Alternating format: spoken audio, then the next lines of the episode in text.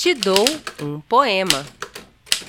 Olá, eu sou Ludmila Azevedo e este é o Te dou um poema, um podcast que faz a ponte entre o momento em que estamos vivendo e a poesia de todos os tempos. Precisamos parar de ignorar as dores que nos atravessam, das pequenas e pessoais, às coletivas, profundas, históricas e irreparáveis. Os assassinatos brutais, com vídeos circulando nas redes sociais, as chacinas nomeadas de operações, as falas e atos do ocupante da cadeira de presidente do Brasil. Precisamos nomear o fascismo e dar nome aos bois, como os Titãs fizeram na música que lançaram em 1987 no disco Jesus Não Tem Dentes no País dos Banguelas.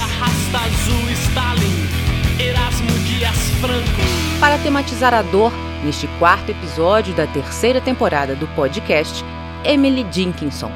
A poeta nasceu nos Estados Unidos em 1830 e teve sua obra reconhecida somente após a morte, em 1886, quando a família encontrou mais de 1.700 poemas escritos por ela.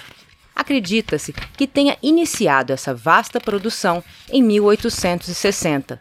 Por nunca ter se casado, num tempo que isso era incomum, ficou conhecida como a Grande Reclusa. No Brasil, há edições de seus livros traduzidos por Augusto de Campos. A dor.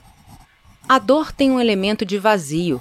Não se consegue lembrar de quando começou ou se houve um tempo em que não existiu. Não tem futuro para lá de si própria. O seu infinito contém o seu passado, iluminando para aperceber novas épocas de dor.